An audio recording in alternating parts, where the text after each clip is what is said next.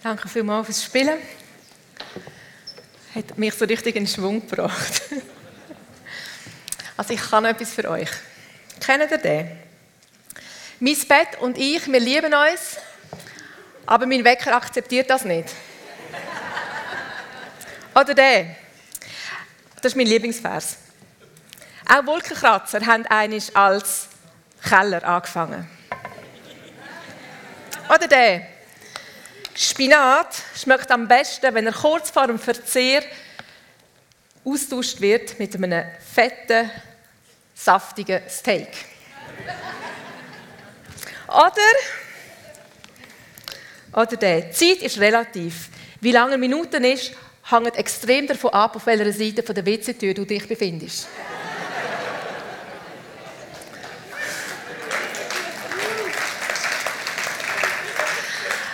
Ähm, wenn ich jetzt noch 900 weitere Sprüche sammeln und ich habe auch noch ein paar, dann könnte ich die zusammenstiefeln, dann würde ich noch ein paar dazu erfinden und ein paar Sammlungen dazu nehmen. Und dann geht es mir ein bisschen wie im König Salomo, der hat das nämlich auch gemacht. Der hat einen Haufen Sprüche erfunden, ein paar dazu genommen, ein paar Sammlungen dazu genommen und hat die zusammengestellt, so als die guten, absoluten Tipps, damit jeder weiß, wie man sein Leben richtig führen kann. Er hat auch gemacht, weil er seinem Sohn wollte, gute Tipps weitergeben. Er hat das gemacht, wo er in einem absoluten High war, wo alles gut gelaufen ist. Und was er gemacht hat, ist eigentlich zwei Wege aufzuzeigen. Er hat den Weg der Weisheit aufgezeigt und den Weg der Torheit. Weil er wollte, dass jeder weiß, dass er sich entscheiden muss und dass es wichtig ist, dass man den Weg der Weisheit geht.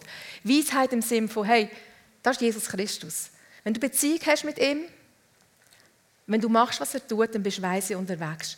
unterwegs. Der Weg der Torheit ist der, wo von einem Menschen geführt wird, der sich entschieden hat, seine eigenen Entscheidungen zu treffen und eben nicht das zu machen, was Gott möchte. Das ist der Weg vom Tor. Und die beiden Wege, die tut er bildlich darstellen, eigentlich mit zwei Frauen. Mit einer, die sehr zerstörerisch unterwegs ist, ihr eigenes Leben und das von anderen ähm, zerstört. Und die andere Frau, die sehr weise unterwegs ist. Und so in der Sprüch 31, das ist das letzte Kapitel von diesem Buch, so wunderschön dargestellt wird, wie genial ist eine Frau. Und wir reden immer vom Buch der Sprüche. Und die Hebräer reden aber eigentlich nicht von den Sprüchen, sondern sagen, das ist das Buch der Vergleich.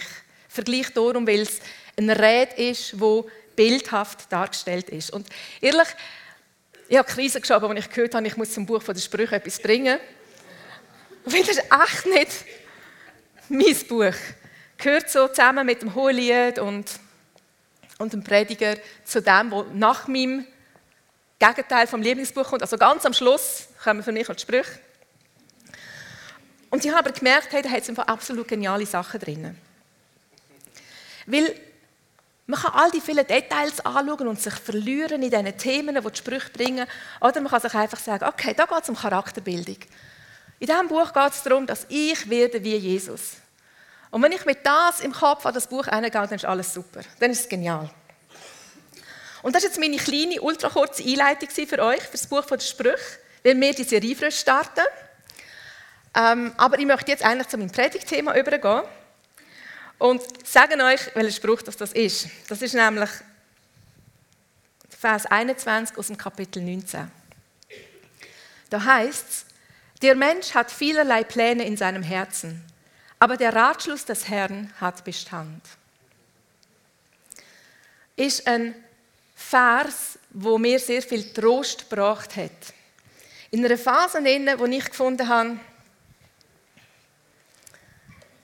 ich schaffe es nicht, meine Beziehung zu Gott so zu leben, wie ich gerne will.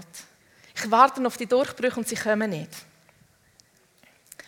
Und egal was ich mache, egal wie fest dass ich mich bemühe, alles richtig zu machen, egal wie ich alles loslasse und überhaupt nichts mehr mache, egal was, es funktioniert einfach nicht. Und ich bin da gestanden und habe gefunden, das Letzte, was ich kann, ist auf der Bühne stehen und irgendetwas erzählen, weil das wäre ja absolut geheuchelt. Das kannst du nicht. Und ich bin so mit Gott immer wieder am Ringen und bin dann auf den Vers gekommen. Und ich musste sagen, ja, hey, in meinem Herzen hat es extrem viele Pläne. Und manchmal sind sie nicht genau so kongruent mit dem, was Jesus möchte. Ich weiß, was Jesus will. Hey, ich weiß das im Fall extrem gut. Aber manchmal macht mein Herz irgendetwas Selbstständiges. Es denkt irgendetwas und es ist der absolute Käse. Und das ist mein Herz. Das ist nicht immer sehr beständig. Ich wünschte mir, es wäre immer beständig. Aber manchmal hat es so ein Eigenleben. Und dann komme ich so einen Breitseiten ab vom, vom Wind, wo mir Gedanken einflüstert und ich lasse ihnen dummerweise, bis ich merke, was ich mache. Und dann kommt der zweite Teil von dem Vers.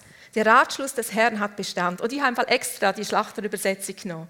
Mit dem alten Wort Ratschluss drinnen weil es mir so aufzeigt, was eigentlich abgeht. Gott hat sich beraten mit sich. Kann er locker, ist eine Dreieinigkeit.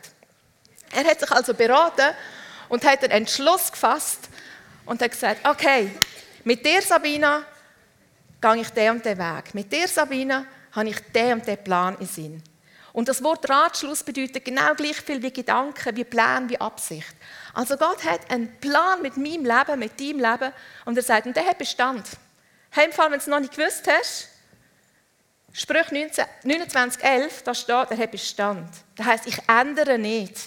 Ich bleibe dran. Egal, was du machst, egal wie viele Fehler das du machst, egal wie oft dass dein Herz sich irgendwo auf Abwägen führt, weißt du was? Ich ändere meinen Plan nicht für dich.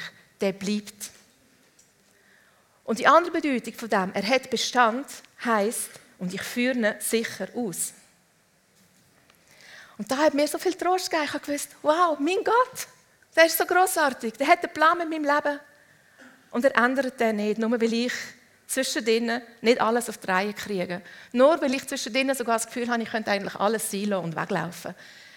Er sagt, sein Plan hat Bestand. Egal, was die Situation ist um mich herum, egal wie die politische Situation ist im Land, wo ich mich aufhalte, Egal, was meine Umstände sind, egal, was meine Gesundheit sagt, egal, was die Menschen um mich herum sagen, egal, was ich selber sage dazu, sein Plan hat Bestand. Und er führt ihn aus.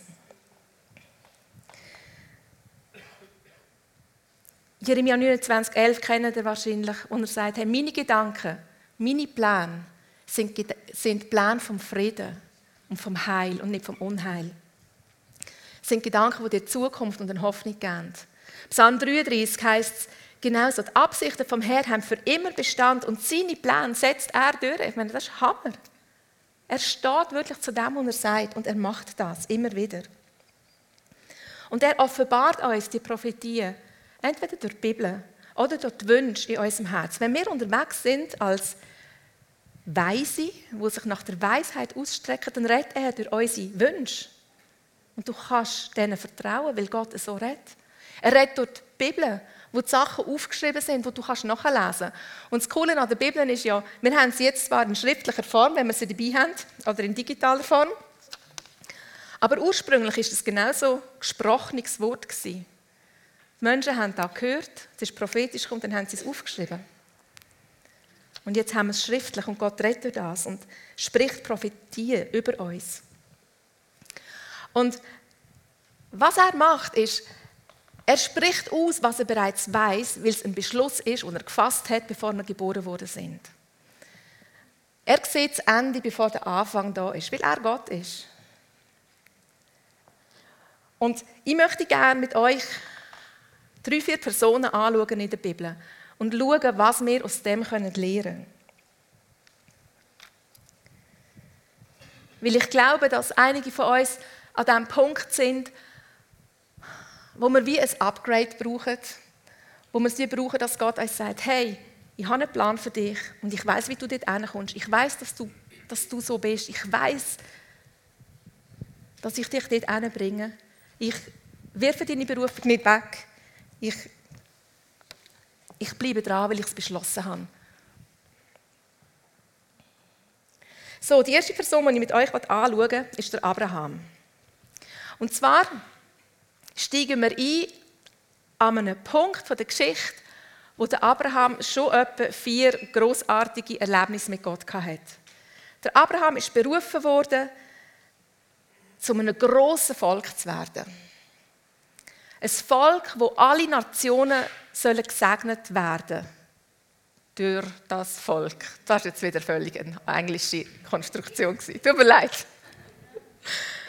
Ähm, der Abraham hat einfach ein Problem gehabt. Damit du ein grosses Volk wirst, solltest du mindestens einen Sohn haben.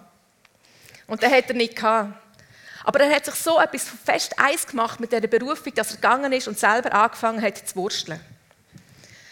Und er hat auf einen Ratschlag gehört, hat er Ismael bekommen, aber nicht mit der Sarah, seiner Frau, sondern mit einer Magd. Hat also den Sohn gehabt, und er denkt okay Gott, wenn du nicht Plan A wählst, ich wähle Plan B, das ist sicher auch okay für dich. Und dann kommt der Besuch über von drei Männern. Der Engel vom Herrn, also ich sage jetzt mal, Jesus ist da mit dabei gewesen. Und der ist dann gekommen und hat gesagt, hey Abraham, ich habe dir doch ein großes Volk prophezeit du wirst einen Sohn bekommen. Und der Abraham sagt, nein, nein, super, weißt, alles okay, ich habe schon einen, der Ismael. Ich liebe den, das ist mein Sohn. Und Gott sagt, nein, das, das ist dein Sohn und ich werde ihn segnen. Aber die Prophezeiung liegt über einen, wo du erst noch wirst bekommen. Über einen Sohn, wo du mit der Sarah wirst bekommen. Und Sarah und der Abraham schütteln ein bisschen den Kopf, weil sie sich sagen, ja, okay, da geht nicht mehr so viel. Wir sind schon ein bisschen älter. Aber sie entschließen sich, ihm zu glauben und dann gehen die drei Männer weg und der Abraham begleitet sie noch ein Stück. Und da steigen wir ein, 1. Mose 18. Kapitel, Vers 17. Da sagte sich der Herr, soll ich Abraham verheimlichen, was ich vorhabe? Abraham soll doch zu einem großen, mächtigen Volk werden. Durch ihn sollen alle Völker der Erde Segen erlangen. Denn ich habe ihn dazu auserwählt, dass er seinen Söhnen und seinem Haus nach ihm aufträgt, den Weg des Herrn einzuhalten und zu tun, was gut und recht ist, damit der Herr seine Zusagen an Abraham erfüllen kann. So, da finde ich mega spannend. Gott erinnert sich selber daran, was habe ich dem Abraham ja für eine Prophetie gegeben? Also, was habe ich eigentlich für einen Plan gehabt mit dem Leben von Abraham? Ah, ja, genau.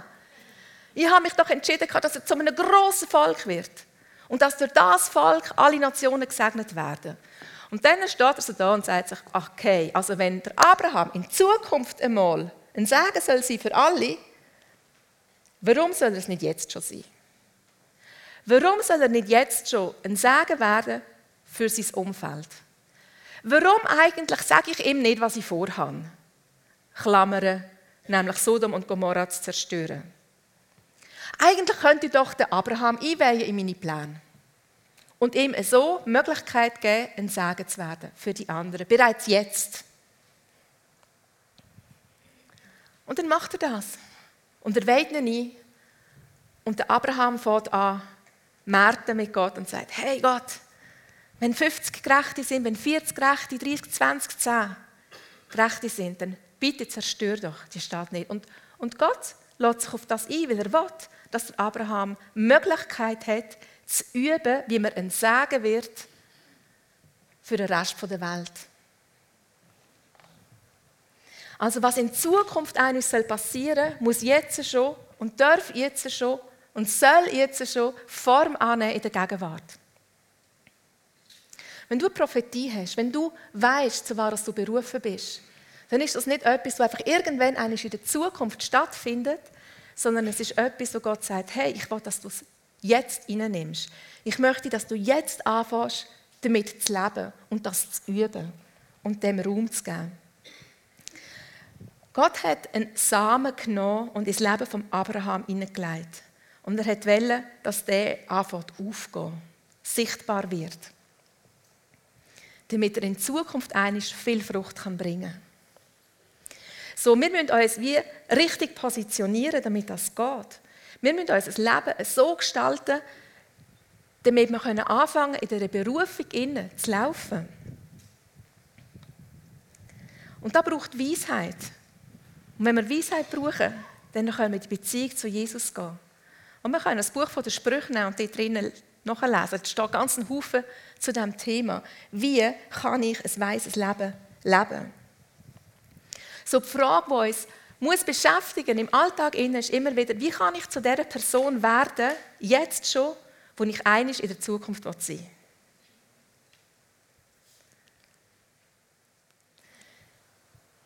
Was muss ich über Gottes Wesen erfahren? Was muss ich über ihn wissen? Aber nicht nur wissen, sondern erleben. Das Buch der Sprüche ist so ein Buch, wo extrem nichts anfangen mit Theorie. Es nimmt Theorie und setzt sie um mit Praxis. So funktioniert das Leben in Gott. Das, was du weißt, musst du umsetzen. So, alles, was ich weiß über Gott, ehrlich, das ist mehr als das, was ich bereits erfahren habe. Und ich strecke mich dann noch aus. Wenn ich in einer Situation bin, die ich schwierig finde, habe ich mir die Frage zu eigen gemacht, die ich dem Graham Cook abgekupfert habe.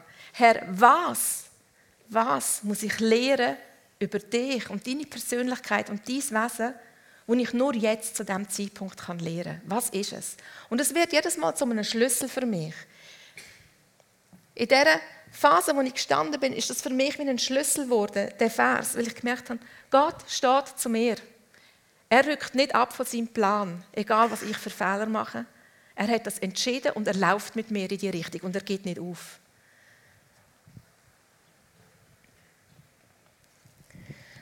Also Gott erzählt uns das ganze Bild, schenkt uns Prophetie, sagt uns, was wir für eine Berufung haben. Und wir laufen dort hin. Und manchmal hilft es, wenn du dir vorstellst, du wärst 97 Jahre alt und du stehst in der Mitte deiner Berufung und du schaust zurück, also ich meine, ist es vielleicht ein bisschen theoretisch, aber mach das einmal. Stell dir vor, du bist 97, du laufst in der Fülle von deiner Berufung, in der Fülle von deiner Kraft und du schaust zurück, wie bist du dort hingekommen? Was für Entscheidungen hast du getroffen, für dort hinzukommen? Und dann musst du nun überlegen, okay, wo stehe ich heute? Was ist meine nächste Entscheidung?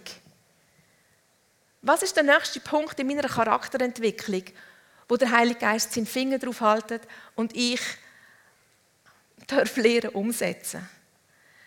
Was ist der nächste Charakterzug von meinem Gott, wo ich soll begreifen, erleben, verinnerlichen, mir zu eigen machen, wo mein Besitz soll werden? Und das sieht für jeden von uns hier anders aus. Der eine ist vielleicht daran, Geduld zu lernen. Und der andere ist daran, zu lernen, zu überwinden und um vorwärts zu gehen. Der eine muss von Gottes Wesen die Liebe absaugen. Der andere Gerechtigkeit. Diese Heiligkeit. Der andere Güte. Wir sind alle unterwegs. Aber eigentlich kann kein Tag vergehen, ohne dass wir wie aktiv dran sind in diesem Prozess mit Gott.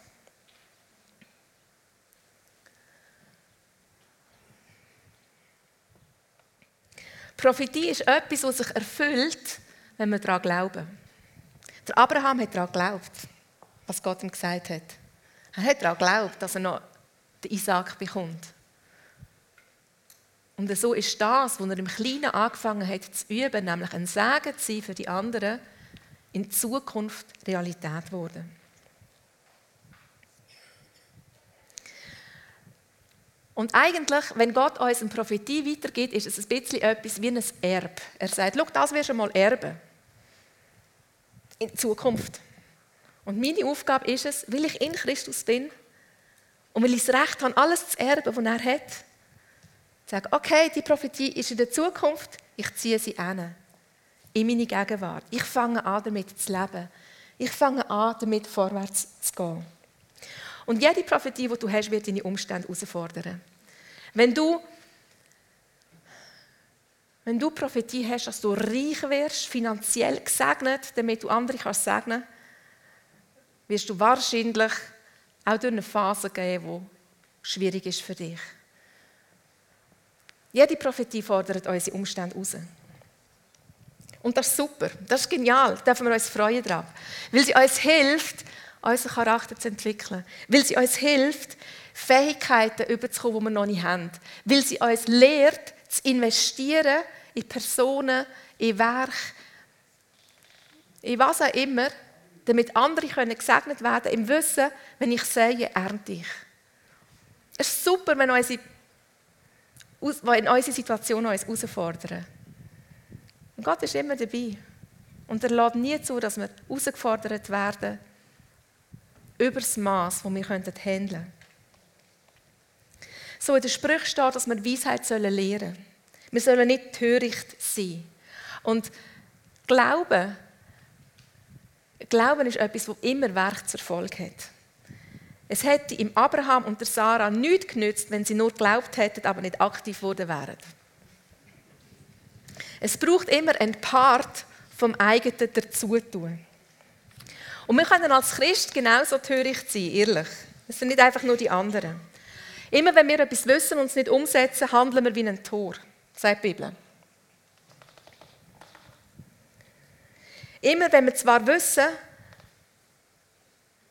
wie wir richtig denken und da stehen bleiben, handeln wir wie ein Tor. Wichtig ist, dass wir den nächsten Schritt machen und so lange zusammen mit dem Heiligen Geist unterwegs sind, bis das richtige Denken Teil von unserem Fühlen geworden ist. Ein Teil vom, das ist das Erste, was mir in den Sinn kommt. Und nicht das Erste, was mir in den Sinn kommt, ist, ich nerv mich, aber eine Person. Sondern das Erste, was mir in den Sinn kommt, ist immer, hey, Gott hat die genial geschaffen. Anders als ich, was wunderbar ist, weil sie mir ergänzt. Und das Gefühl von, ich nerv mich aber jemandem gar nicht mehr aufkommt. Dann werden wir immer mehr und mehr wie Jesus. So Weisheit ist extrem viel mehr wie nur Wissen oder wie Intelligenz. Ist es auch. Ist auch mehr wie Kreativität. Ist es auch. Aber Weisheit ist eine Person. Ich glaube, Weisheit ist Jesus Christus. Und er wird Raum bekommen, damit er in uns leben kann. Die Miriam Steiner hat mal vor zwei, drei Jahren, als sie da gestanden ist, als sie zusammen mit dem Glöden eine Predigt gehalten hat, erzählt, dass es ihr Wunsch ist, dass Jesus sich anlegen kann wie ein Händchen den Tag durch und dass sie so durch den Tag gehen kann. Das hat mich so beeindruckt, das Bild. Dass Jesus mich anlegen kann wie ein Händchen. Dass ich so eins werden kann, wie er ist. Dass er das machen kann durch mich, was er will. Und ich habe gemerkt, was es braucht dafür ist, dass ich mit ihm übereinstimme, dass ich wie gestimmt werde. Ich glaube, Charakterbildung, Erfahrung, wie Gott ist, hat ganz viel damit zu tun, dass wir eingestimmt werden auf seine Wellenlänge. Wie ihr habt Musik, Worship gemacht.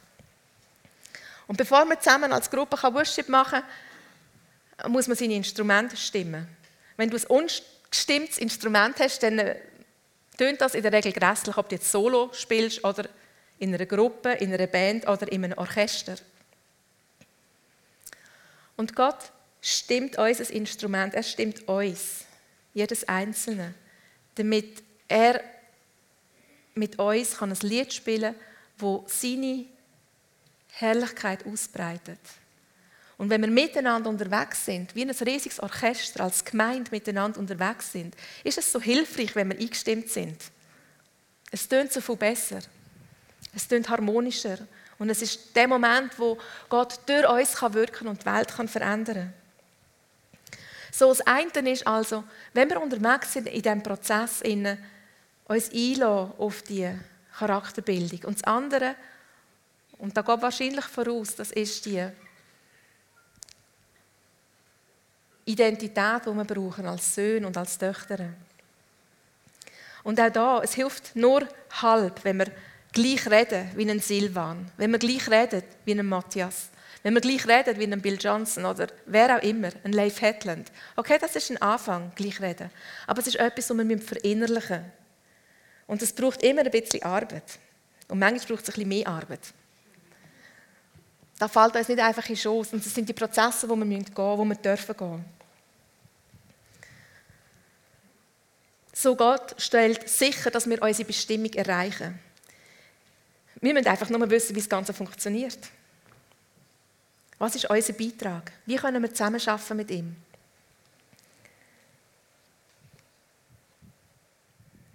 Da komme ich zu meinem zweiten Punkt. Gott hat unsere Bestimmung vor unserer Geburt prophezeit. Und mit der Bestimmung geht unser Design, die Art und Weise, wie wir gestrickt sind, einher. Und mit unserem Design gehen unsere Bedürfnisse einher. Aber wir steigen ein. Die zweite Person ist der Jeremia. Jeremia 1,5, ein Prophet. Bis zum Vers 10. Ich lese euch das vor. Gott sagt zu ihm, hey Jeremia, ich kannte dich schon, bevor ich dich im Leib deiner Mutter geformt habe. Schon vor deiner Geburt habe ich dich dazu bestimmt, dass du den Völkern meine Botschaften überbringst. Und jetzt kommt Jeremia und sagt, aber allmächtiger Herr, ich kann nicht gut reden, ich bin noch viel zu jung. Sag doch nicht, dass du viel zu jung bist. Du sollst hingehen, wohin ich dich sende, und sagen, was auch immer ich dir auftragen werde. Vor den Menschen brauchst du keine Angst zu haben, denn ich werde immer bei dir sein und dich retten. Das verspreche ich, der Herr. Und dann berührte der Herr meinen Mund und sagte, Hiermit habe ich meine Worte in deinen Mund gelegt. Und der Gott weiter und er sagt, ich gebe dir die Vollmacht, vor Völkern und Königreichen zu reden. Manche von ihnen sollst du entwurzeln und einreißen, zerstören und vernichten. Andere sollst du pflanzen und aufbauen. Und mir gefällt der Abschnitt so, weil es so ein Dialog ist zwischen jemandem, der Angst hat, der sich nicht würdig fühlt, der denkt, er ist zu jung zu wenig gut ausgerüstet, zu wenig begabt. Und der andere Person, die so absolut souverän, majestätisch sagt, hey, ich habe einen Plan für dich. Ich weiß, wer ich bin. Und ich weiß, wie umsetzen. Das ist kein Problem. Jeremia, ich bin mit dir. Wieso hast du Angst? Du musst keine Angst haben, ich bin mit dir. Das kommt gut. Ich bin begeistert von meiner Idee. Ich trage im Fall so viel Verantwortung für das. Es war meine Idee. Es war nicht deine Idee. Es war meine Idee, sagt Gott. Ich schaue doch dazu, dass ich sie umsetze. Ich kann das, ich bin Gott. Das sagt er zu mir, das sagt er zu dir, so wie er es Jeremia gesagt hat. Er hat eine Bestimmung für jeden von uns. Und so die ultimative Bestimmung können wir im 1. Mose nachlesen. Gott hat den Menschen gesetzt zum Herrschen. Er hat ihn gesetzt zu den Garten Eden, die, die Präsenz von seiner Gegenwart auszubreiten. Seine Freude, sein Frieden, seine Herrlichkeit. Wiederherstellung auszubreiten, damit man gesund wird, damit es gut kommt. Das ist Herrschen. Und das kann jeder von uns. Jeder von uns ist gerufen dazu, genau das zu machen. Wenn es in dem Text heißt, dass der Jeremia, dass der Jeremia soll Königreich zerstören, dann ist es zum einen für die Zeit ganz wörtlich gemeint und zum anderen ist es aber auch gemeint, dass wir das Königreich vom Find sollen zerstören.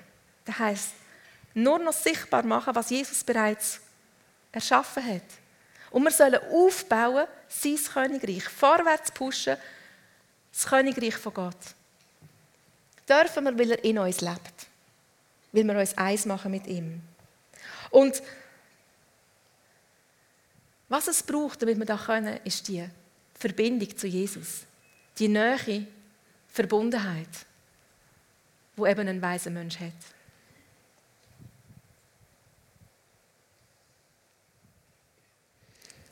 Und wenn wir anfangen, Ja zu sagen zu der Berufung, die wir haben, in dieser ganz spezifischen Ausprägung, wo jeder von uns ein bisschen anders hat, dann fangen wir an, die Welt zu verändern. Und es ist so wichtig, dass wir anfangen, Gott zu fragen, Herr, wie meinst du das für mich persönlich? Wie kann ich die Welt verändern? Ihr kennt den Zachäus aus dem Neuen Testament, den Zolleinnehmer, reiche Persönlichkeit, hat sich bereichert auf Kosten der anderen, ist extrem ungern gesehen worden vom Rest der Stadt, weil er ein römischer Kollaborateur war. Ein Teil vom Geld, das er den Leuten entnommen hat, hat er für sich behalten und der Kleiner hat er wahrscheinlich weitergegeben an Rom. Also die Leute haben ihn nicht ausstehen Und wo Jesus dann in die Stadt hineingekommen ist, ist der Zachäus auf einem Baum geklettert, weil er Jesus hat sehen Und es hat ganz viele Leute gehabt, die haben alle etwas von Jesus wollen und die sind um ihn herumgestanden und haben gehofft, dass sie wenigstens drei, vier Sätze austauschen mit ihm. Und Jesus ist nur stracks zu dem Baum gegangen, zu dem Maulbeerbaum, wo ich keine Ahnung habe, wie er aussieht, und hat gesagt: Hey Zachäus, komm aber, ich muss zu dir heimkommen. Und er hat gesagt, eigentlich hat er gesagt: Zachäus, komm, ich muss Gemeinschaft haben mit dir. Du brauchst mich. Ich habe dich gesetzt, ich habe dich berufen. Und ich will jetzt sehen, dass die Berufung real wird. Und der Zachäus hat sich mega gefreut und ist mit Jesus gegangen und sie haben Gemeinschaft gehabt. Und das Erste, was er gesagt hat, war, Jesus, ich habe ein Eich gebaut, ich weiß. Die Hälfte von allem, was ich besitze, und weiß, ich bin im Fall reich, aber die Hälfte von allem, was ich besitze, gebe ich den Armen in unserer Stadt. Und jedem, wo ich etwas zu Unrecht weggenommen habe, jedem, wo ich erpresst habe, jedem, wo ich betrogen habe, dem gebe ich es vierfache zurück. Und am nächsten Tag ist der, ist der Zachäus gelaufen, ist er marschiert, hat die Hälfte von allem, was er hatte, aufgelöst, damit er es in Bar hat und hat es den Armen gegeben. Und jeder in der Stadt, und das sind sicher viele gewesen, die er betrogen hat, hat das Vierfache zurückgegeben. Hey, wisst ihr, wie hat das die Wirtschaft in, dem, in dieser Stadt angekurbelt? Das hat im Fall das Leben verändert von diesen einzelnen Familien, wenn du das Vierfache zurückbekommst. Er hat die Welt verändert. Der Zachäus war ein Weltveränderer, weil er Jesus begegnet ist. Und weil er dieser Begegnung hat Werk folgen Er hat gehandelt wie ein Weise. Er hat gemerkt, was sein Design wäre. Ich glaube, dass Jesus ihn berufen hat dazu, Geld zu machen und dann sagen sie für andere. Aber wo er es nicht begriffen hat, hat er es in einer pervertierten Art und Weise ausgelebt. Und wo er begriffen hat, so war, dass er bestimmt ist, in Jesus, hat er angefangen, den Himmel freizusetzen. Ganz praktisch durch die Finanzen.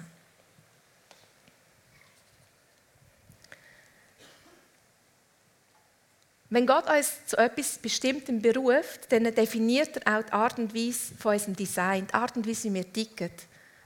Und das wiederum zieht Bedürfnis nach sich. Ein ganz einfaches Beispiel: Lastwagen, Sportwagen. Wenn du zügelst, holst du dir nicht einen Sportwagen. Es ist zwar beides ein Vehikel, aber du gehst nicht mit einem Sportwagen zügeln. Das Design ist vielleicht cool, aber nützt dir jetzt nicht. Du holst dir den Lastwagen, also ein Vehikel mit einem Design, das seiner Bestimmung, die du jetzt brauchst, dient.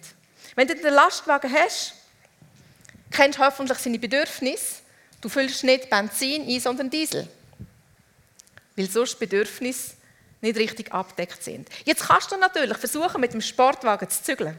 Das kannst aber du missbrauchst das Auto. Wenn du Bestimmung und das Design nicht wirklich verstehst, dann passiert immer Missbrauch und es geht kaputt. Umgekehrt, wenn du mit dem Lastwagen würdest versuchen, Rennen zu fahren, wirst du wahrscheinlich nur eine Kurve weit kommen und dann liegst du im Strassengraben. Wir müssen verstehen, was Bestimmung ist. Weil Bestimmung definiert das Design und das Design definiert Bedürfnisse, die wir haben. Und das gilt auch für jeden von uns. Das hat für den Zachäus zählt. Er hat seine Bestimmung missbraucht am Anfang. Gott hat Männer und Frauen geschaffen, beide zum Herrschen. Aber das Design ist ein bisschen verschieden. Und wenn wir es nicht verstehen, wenn wir zurückschauen in der Geschichte oder zurückschauen in anderen, Welt, in anderen Ländern, werden Frauen immer noch extrem missbraucht. Oder alle die verschiedenen Gaben, die Gott der Gemeinde gibt, Apostel, Propheten, Lehrer, Evangelisten, Hirten, wenn du Bestimmung nicht kennst von den Einzelnen, wenn du das Design nicht verstehst, Bedürfnis nicht verstehst, dann passiert Missbrauch. Von extern, aber auch von dir selber. Was ist mit einer Person, die Gott als Prophet berufen hat? Und sie ist extrem sensibel und sie spürt, was abgeht. Sie kommt am Morgen Gottesdienst hin und sie spürt Bedürfnis. Und sie spürt, was sonst noch für Atmosphären und Geister und alles um ist. Und sie weiß nicht, wie umgehen damit. Und es, und es erschlägt sie. Du musst das Design kennen und du musst wissen, wie umgehen damit. Es ist super, wenn du es spürst, super, wenn du weißt, wie umgehen. In der Fürbitte. Aber auch wieder zurückstehen und abgeben und wissen, okay, hat nichts mit mir zu tun. Du musst das Design kennen. Das sind nur fünf Gaben. Was ist, wenn, wenn deine Bestimmung ist, praktisch zu helfen? Und Gott dich so designt hast, dass du das kannst? Wir müssen wissen, zu was wir berufen sind. Und unsere Berufungen haben im Fall extrem wenig einfach mit einem Dienst zu tun. Ich meine so einen vollzeitlichen Dienst. Unsere Berufungen haben ganz viel damit zu tun, mit dem Lebensstil, den wir haben. Unsere Berufungen haben damit zu tun, dass wir in dieser Salbung unterwegs sind. Tag ein, Tag aus. Ob du von der FCG angestellt bist, oder ob du der Migro angestellt bist, oder ob du vom Bund angestellt bist, oder ob du von der Uni angestellt bist, oder von der Rockwell, ist doch völlig egal. Vielleicht bist du hier angestellt und du bist Herrscherin über deinem Haus. Berufung drückt sich aus im Lebensstil, den wir haben. So, wir sind alle in diesem Vollzeitdienst und wir sollen alle dort, wo wir sind, das Königreich ausbreiten. Unserer Berufung gemäß. Unsere Berufung, unsere Bestimmung, die Gott für uns hat, die legitimiert uns, gewisse Sachen zu machen. An bestimmten Orten, zu gewissen Zeiten. So, und die Frage ist immer, wie kann ich mit Gott zusammenarbeiten, damit ich in dieser Salbung laufen kann? Nicht warten, bis die Zukunft irgendwann ein ist, sondern jetzt, wie der Abraham, der Sagen. Versuchen auszubreiten. So wie mache ich das? Bringt mich zum Gideon. Der dritte Punkt. Was du hast, was du bekommen hast, das genügt. Der Gideon war von Beruf Sohn. Sein Vater hat einen, wie sagt man dem, einen Rebstock, Reb, Reben gehabt, hat Wein gemacht, so. Und ist zu einer sehr unsicheren Zeit auf dieser Erde gewesen. Die, wo er gelebt hat in Israel, sind immer wieder die umliegenden Völker eingefallen, haben alles zerstört und aus lauter Angst ist er so im im, im so in einem, ich weiß den Namen nicht, so um einen Bereich gsi, wo die anderen nicht gesehen haben, was er macht und dort drinnen hat er glaube ich Korn. Ähm, Rest, genau, danke. Ich sehe, ich komme nicht aus dem landwirtschaftlichen Hintergrund. und er ist also dort innen und macht, was er so macht. Und dann kommt der Engel vom Herrn und sagt ihm, steht in Richter 6, Verse 12 bis 16. Er sagt ihm, hey, der Herr ist mit dir, du tapferer Held. Der Gideon hat sich definitiv nicht als tapferer Held gefühlt, aber so hat ihn Gott angesprochen. Das Einzige, was Gideon gemacht hat, war, die Tanzverwerfung gesagt. Ach, mein Herr, wenn der Herr mit uns ist, warum hat er denn das alles zugelassen? Warum hat er uns überhaupt aus Ägypten rausgeführt? Warum lässt er zu, dass die Midianiter kommen? Lauter Vorwürfe. Und, und Jesus ist so etwas von souverän und sagt gar nichts auf den Vorwurf, sondern macht einfach weiter. Gideon, gang in der Kraft, die ich dir gegeben habe. Du sollst Israel retten. Habe nicht ich dich geschickt? Da habe ich das Gefühl, hey, vielleicht hat das der Gideon schon mal gehört. Wenn Gott so etwas fragt, könnte noch sein, dass der Gideon die Berufung schon einmal bekommen hat und dass er sich verkrochen hat dort in dem Loch, wo er niemand sieht. Und dann sagt er, hey, Herr, ich kann Israel nicht retten.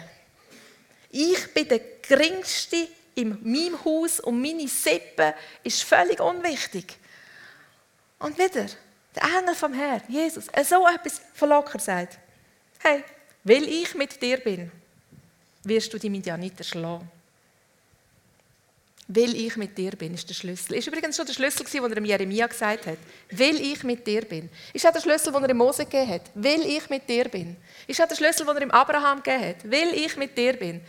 Und irgendwo habe ich den Eindruck, es könnte auch unser Schlüssel sein. Weil Gott mit uns ist. Immanuel. Darum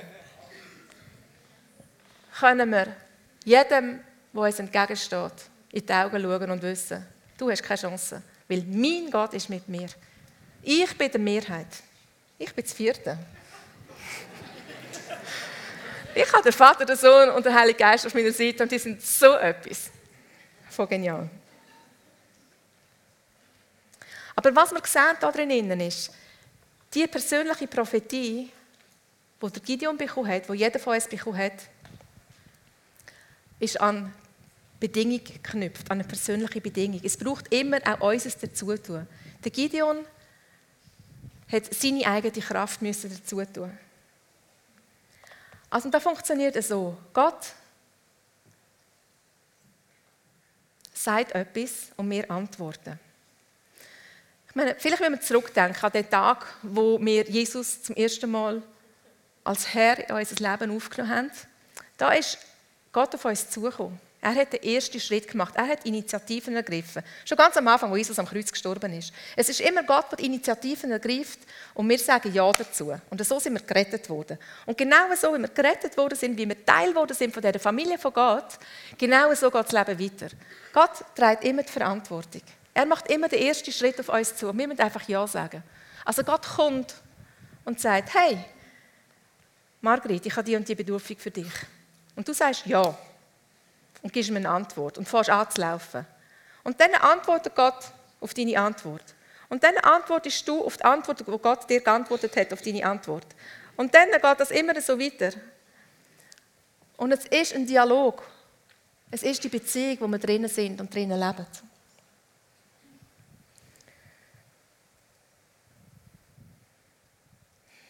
Und den letzten Punkt, bevor ich aufhöre. Gott hat uns erlöst. Und Gott ist der Erlöser von allem. Gott ist auch der Erlöser von der Zeit. Und ich habe so wieder den Eindruck, dass es Leute unter uns hat, die, wenn sie zurückschauen, das Gefühl haben, ich habe so viel verpasst, ich habe so viel nicht gewusst, ich habe so viel in Sand gesetzt. Und Gott sagt aber, hey, ich bin der Erlöser von der Zeit. Ich erlöse dich von der Sünde.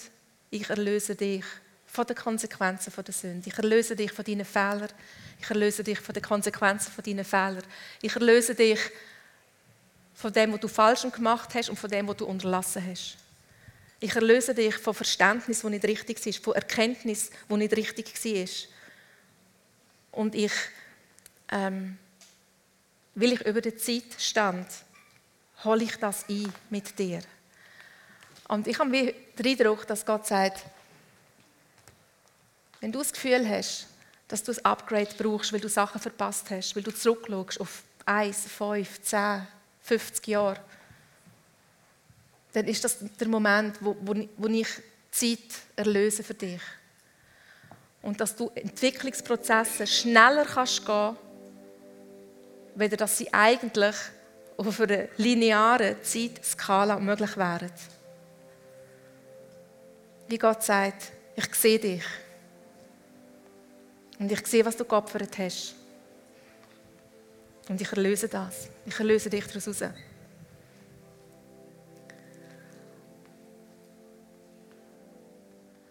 Und ich habe gesehen, wie es Menschen unter uns gibt, die wie so einen Stab hatten, wie so der Mose. Und, und der Stab, der symbolisiert für mich mein eigenes dazu beitragen, an das, was Gott an Berufung für mich parat hat. Und aus Enttäuschung, und weil Sachen nicht funktioniert haben, weil Durchbrüche nicht gekommen sind, weil sie enttäuscht worden sind von anderen, haben sie den Stab genommen und weggerührt und gesagt, mache ich nicht mehr, ich stand zurück, ich bin einfach noch Zuschauer. Und Gott sagt, hey, heute ist der Tag, ich möchte, dass du den Stab wieder aufnimmst. Weil ich kann die Berufung für dein Leben nie aufgeben. Egal, wo du geboren worden bist, in der Schweiz oder in Afghanistan, zu Italien, zu Rumänien, völlig egal. Ich habe einen Plan mit dir. Ich habe dich bewusst in das Volk, in das Land hineingestellt. Und ich schaue dazu, dass der Plan kommt. Weil es mein Entscheid war. Es war meine Idee. Und ich bin mächtig genug. Ich trage Verantwortung. Und ich brauche nur dein Ja.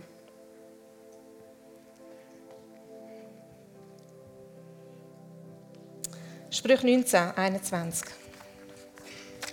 Der Mensch hat vielerlei Pläne in seinem Herzen, aber der Ratschluss des Herrn hat Bestand. So sage ich euch, mit Weisheit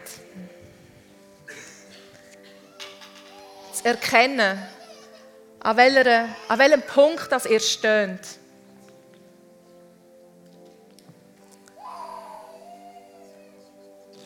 Und dass ihr eine Antwort bekommt auf die Frage, Herr, wer möchtest du für mich sein in der nächsten Zeit? Welche Erkenntnis soll ich haben über dein Wesen? Wo du mir möchtest aufschließen, dass ich mich eins machen damit. Dass ich sie verstehen kann, weil ich sie verstehe, weil ich sie erkennt habe. segne euch mit der Weisheit zu verstehen, in welchem Prozess das ihr steht, dass ihr Entscheidungen treffen könnt. Und euch immer mehr und mehr das Bild von Jesus könnt entwickeln Ich segne euch und eure Augen zu sehen, zu wahr, dass ihr berufen sind. Papa, und ich bitte dich, dass du unser Verständnis von unserer Berufung, von jedem von uns hier innen, grösser machst. Aufschließt, damit wir sehen, zu wahr, dass du uns bestimmt hast. Damit wir verstehen, zu wahr, dass wir designt sind.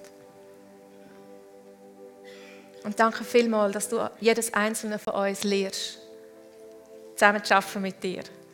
Damit wir nicht nur in Zukunft können ein Sagen sein für andere, sondern jetzt schon. Und danke, dass du uns hilfst, miteinander unterwegs zu sein. Dass wir einander ermutigen können und einander die Worte sagen können. So wie sie du siehst über uns. Und danke vielmals, lieber Papa, dass du uns so sehr liebst. Dass du so großartig bist, dass du begeistert bist ab uns und es dir Spaß macht, mit uns unterwegs zu sein. Amen.